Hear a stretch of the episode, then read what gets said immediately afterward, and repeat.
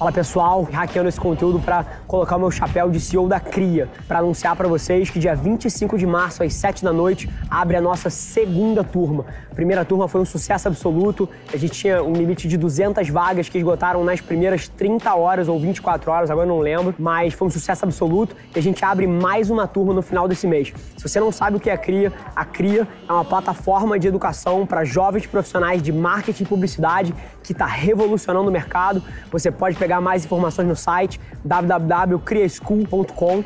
Se você não conhece ainda, eu te prometo que se você é um jovem profissional, você precisa conhecer o que a gente faz. Então dá uma olhada lá e marca a data 25 de março às 7 horas da noite. Te espero lá. Fala pessoal, Rafa aqui, seja bem-vindo a mais um episódio da nossa experiência em áudio. A gente compartilha com vocês conteúdos sobre marketing, venda, gestão, negócios, tudo que precisa estar tá no playbook de alguém que está nas trincheiras construindo o seu sonho. Então, antes da gente começar, queria te contar um segredo. Ia significar muito para mim saber que você está tirando o máximo desse conteúdo, então não se esquece de tirar um print da sua tela, postar nas stories e me marcar para eu saber que você está ouvindo. Quem já me mandou alguma mensagem, já me mandou algum direct, sabe que eu respondo pessoalmente todas as mensagens. E agora, sem enrolação, vamos para o episódio de hoje. Como o Covid afetou a minha rotina mega agitada? Essa é uma boa pergunta, tá? Eu ainda estou entendendo como é que a minha rotina vai ficar no médio prazo, mas de zero continuo fazendo todas as coisas que eu faço. Única preocupação, eu que já sou um cara super restrito e responsável em termos da minha alimentação e da minha saúde, tô 10 vezes mais restrito, se tem uma coisa que eu não suporto é ficar doente. Assim, eu sou o cara mais hiperativo que eu conheço. Eu não consigo ficar parado em casa, num hospital, onde quer que seja. Não é nem porra, pelo perigo de passar a doença, pela minha sanidade mental. Então, assim, estou mil vezes mais preocupado com a minha saúde, esse é o primeiro ponto. Em termos das micro rotinas, cara, eu acho que tá igual para todo mundo. Minha academia tá fechada, então estou buscando outras formas de fazer exercício. É irresponsável da minha parte querer correr na rua, então estou buscando atividades mais indoor e sem exposição. Então, essas micro coisas aí, em termos da minha rotina, foram afetadas no lado pessoal e no lado profissional, assim, eu sempre fiz muito call e a única diferença é que geralmente eu recebo muita gente no escritório para fazer reunião comigo e todas essas reuniões estão sendo feitas via call, via Zoom, Hangouts e todas essas outras ferramentas. Então, em termos da minha rotina, isso é super curioso. Em termos da minha rotina, mudou muita coisa na forma como as coisas são feitas no micro, mas no macro, quando você abre você vê o que está sendo alcançado, eu me mantenho super constante. Saúde em dia, exercício em dia, negócios movendo em dia. Então é só mais um daqueles exemplos de que a forma de que você está fazendo não importa, o que importa é o resultado que isso gera.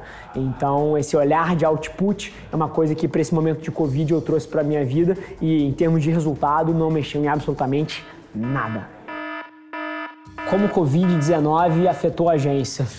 Boa. Assim, acho que no nosso modelo, ele afetou bem menos do que um negócio tradicional, tá? A gente sempre teve dinâmicas de colaboração modernas. Tudo que a gente faz é na nuvem todas as reuniões tem pelo menos uma pessoa que está remota, está num translado, está viajando. Então a gente tem um sistema de videoconferências super azeitado dentro do nosso processo, inclusive que todas as reuniões são gravadas e salvas e a empresa inteira pode ter acesso. Tem toda uma dinâmica por trás. Três, a gente já tinha todas essas dinâmicas antes. E isso faz uma diferença muito grande, porque a gente não está precisando aprender agora. Mas acima de tudo, eu acho que afetou pouquíssimo a agência e vai afetar pouco a agência em termos de modelo de operação, porque a gente tem uma cultura correta. O problema do home office é quando você tem pessoas não comprometidas no teu negócio, porque elas entendem home office como se fosse férias. E home office não é férias.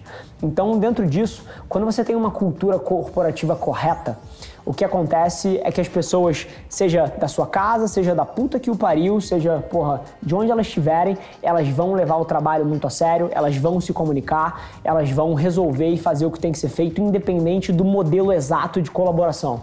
Então é por isso que a gente não sofreu e não está sofrendo tanto, mas vai pagar um preço muito alto quem não se preocupa com esse tipo de coisa antes do problema acontecer. Porque quando a maré baixa, a gente vê as bundas todas de fora, é quando a gente vê de fato quem é sério, quem tem um projeto sólido e quem estava só surfando uma onda de hype.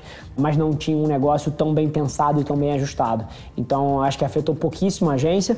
Eu acho que sim, alguns dos orçamentos que a gente vem perseguindo dentro da indústria de publicidade podem cair de 10 a 30% aí no ano, mas dentro da nossa taxa de growth, é, isso é irrisório dentro do nosso projeto de crescimento, a gente continua crescendo de forma sólida, independente do que está acontecendo aí. Com o coronavírus, muitas empresas estão sendo forçadas a migrar para o digital. O próprio mercadinho do lado de casa fechou e abriu um app delivery. Como você enxerga o legado deixado pós-corona? puta pergunta. É uma das coisas que tem mais me animado em meio a todas as notícias ruins e as coisas delicadas. E, porra, em um momento de coragem coletiva do país, uma das coisas que tem mais me animado de verdade, real, são os modelos de negócio que vão aparecer a partir desse momento sociocultural. Várias das empresas estão entendendo qual é a vulnerabilidade do seu negócio e para onde o mundo está indo para os próximos anos. E essa transição forçada para um modelo mais digital, para um modelo mais adaptativo, para um modelo mais baseado no cliente é, e nas necessidades do cliente, do que a forma exata com que é feita, está sendo hiper acelerado. Então eu acho que o legado do Corona vai ser modelos de negócios mais 2020, uma transição e uma digitalização e uma aceleração é, contra o status quo e o legado de como as coisas eram feitas, o que é uma coisa que me anima. É óbvio que essa transição vai ser hiper dolorosa e essa é a parte que me deixa triste, mas ao mesmo tempo eu sou um cara que imediatamente reverte pro positivo, procura um silver lining aí, pergunta, é, procura um, um lado otimista para olhar para a história e na minha visão esse é o legado que o Corona vai deixar para o empreendedorismo e isso, apesar de todo momento difícil, esse lado me anima muito. É hora de investir na bolsa. Excelente pergunta, tá? Isso aqui não é uma recomendação, isso aqui é um paralelo do que eu tô fazendo com o meu dinheiro. Na minha cabeça, para mim, é um excelente momento para investir na bolsa. Se você tiver um horizonte de tempo longo, como tudo, assim, o que está acontecendo hoje em dia é que tem várias empresas cujo valor que você paga para se tornar sócio da empresa, ou seja, comprar ações dela, está abaixo do que deveria estar. Isso é uma baita de uma oportunidade para quem tiver um horizonte de tempo um pouco mais longo, como eu tenho. Eu não vou precisar desse dinheiro mês que vem, eu não vou precisar desse dinheiro daqui a três meses. Então eu estou disposto a esperar três, cinco anos até isso chegar no valor justo que eu imagino que a empresa tenha. Então eu acho que sim é uma oportunidade para estar tá mais alocado em bolsa. Eu estou fazendo isso com o meu patrimônio. Isso aqui não é uma recomendação, é basicamente a minha experiência própria de como lidar com essas situações, que é o seguinte: na hora que todo mundo entra em pânico, é a hora que você tem que estar tá mais sóbrio. É, se eu pudesse resumir esse negócio numa frase que não é minha, mas de uma pessoa que eu admiro muito, é seja ganancioso quando todos estão com medo e tenha medo quando todos são gananciosos. Então é um pouquinho da forma que eu estou olhando para tudo isso. Super interessante, assim, dentro dessa dinâmica de coronavírus, eu recebi uma frase engraçadinha hoje que foi: pô, valeu a pena trabalhar tanto para vir o coronavírus e acabar com tudo. E assim, quando eu olho isso, eu tenho empatia, porque eu sei que tem muita gente que vê o mundo por essa ótica hiper pessimista de que, cara, não vale nem a pena você se esforçar, porque talvez venha alguma coisa e te tome o que você construiu. Mas deixa eu abrir o olho não só dessa pessoa que mandou esse comentário, mas essa ótica é uma ótica tão perdedora, tão perdedora, porque se você nem começa pelo fato de existir o risco de dar errado, na boa, você não vai chegar a lugar nenhum na sua vida. Porque toda atividade tem um risco inerente ali dentro. E é por isso que eu bato tanto na tecla de você fazer alguma coisa que, independente do que se desenrole como produto final, te apaixone no dia a dia. Assim, cara, eu com uma agência enorme, com uma agência pequena, com uma empresa na beira da favela, com uma empresa com dois escritórios hiper chiques, porra, de uma barraquinha de cachorro quente, eu te garanto que eu vou ser hiper feliz empreendendo. E assim, e eu sei que para muita gente que lá atrás eventualmente ouviu a opinião do pai, da mãe, foi forçado a fazer direito ou medicina e era uma coisa que, cara, claramente não é o que te brilha o olho quando você volta para casa e o que você quer fazer é jogar bola, ou você quer pintar, ou você quer desenhar, ou você quer, porra, tá com gente.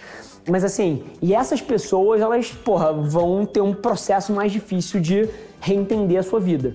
Mas é uma opção para todo mundo, cara. E eu desafio todo mundo que está aqui a perder essa ótica perdedora de olhar, ah, eu não vou nem tentar porque pode dar errado. Porque não é sobre o produto final, é sobre o que acontece nesse meio tempo aqui. Isso se chama vida e é aqui que você deveria derivar a felicidade e fazer as suas escolhas baseadas. Não no carro que você vai poder comprar, ou na mansão que você vai viver, ou no saldo da sua conta bancária, mas no nível de felicidade que você deriva da porra do seu dia a dia. Pensa nisso porque isso muda tudo. Esse foi mais um episódio da nossa experiência em áudio. E como eu já falei, eu adoraria saber que você está gostando do que a gente está compartilhando por aqui. Então não esquece, se você está tirando valor desse conteúdo, isso significar o um mundo para mim, que você tirasse um print da sua tela, postasse no Stories me marcando e aproveita para ir na sua plataforma favorita também e deixar um rating de cinco estrelas e um comentário lá, ajudando a gente a construir essa comunidade tão vibrante que move o Brasil para frente através do empreendedorismo e que fala desse Brasil que dá certo. É um prazer ter vocês comigo e a gente se vê vê no próximo episódio do podcast.